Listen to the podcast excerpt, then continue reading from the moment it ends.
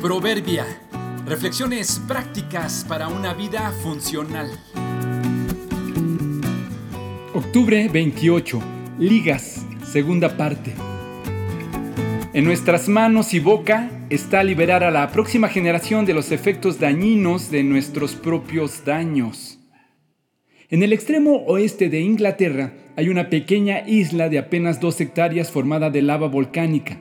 Los ornitólogos que la monitorean han encontrado ahí miles de bandas plásticas.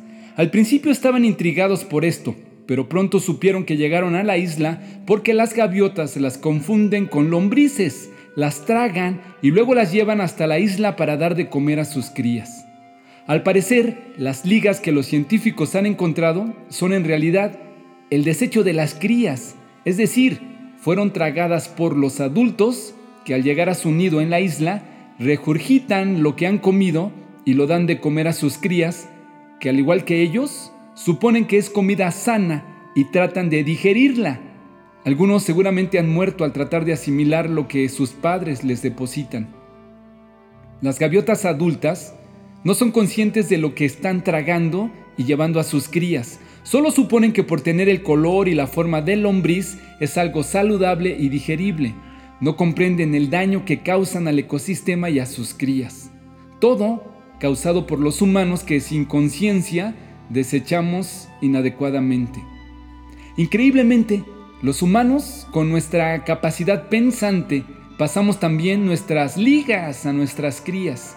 Piénsalo, cuánta cosa sin digerir traemos dentro nuestro. Nos la tragamos en algún punto. Quizá un maltrato cuando éramos niños, Tal vez una frustración, un sueño no cumplido, una ofensa familiar, un trauma, un abuso. Lo traemos por ahí atorado. No lo digerimos porque no se puede digerir. No es bueno para la salud, no es nutritivo. Y luego de los años, aquí vamos con una segunda vuelta. Se lo pasamos a la próxima generación, sean tus hijos o tus seguidores. Ahí va sin digerir. No ha sido bueno para nosotros. ¿Por qué hemos de pensar que para las crías sí les servirá? Luego de un poco de tiempo ya están igual que nosotros, intoxicados, contaminados y repitiendo nuestros patrones y actitudes. Lo recomendable aquí sería digerir adecuadamente nuestros tragos y bocados. Revisa lo que te comiste o te obligaron a comer, mastícalo y si es una liga que no se puede digerir, deséchala adecuadamente, pero no se la des a tragar a los tuyos. Bastante hemos tenido con nuestros propios traumas como para heredarlos a la próxima generación. Padres, no hagan enojar a sus hijos con la forma en que los tratan. Más bien, críenlos con la disciplina e instrucción que proviene del Señor. Efesios 6:4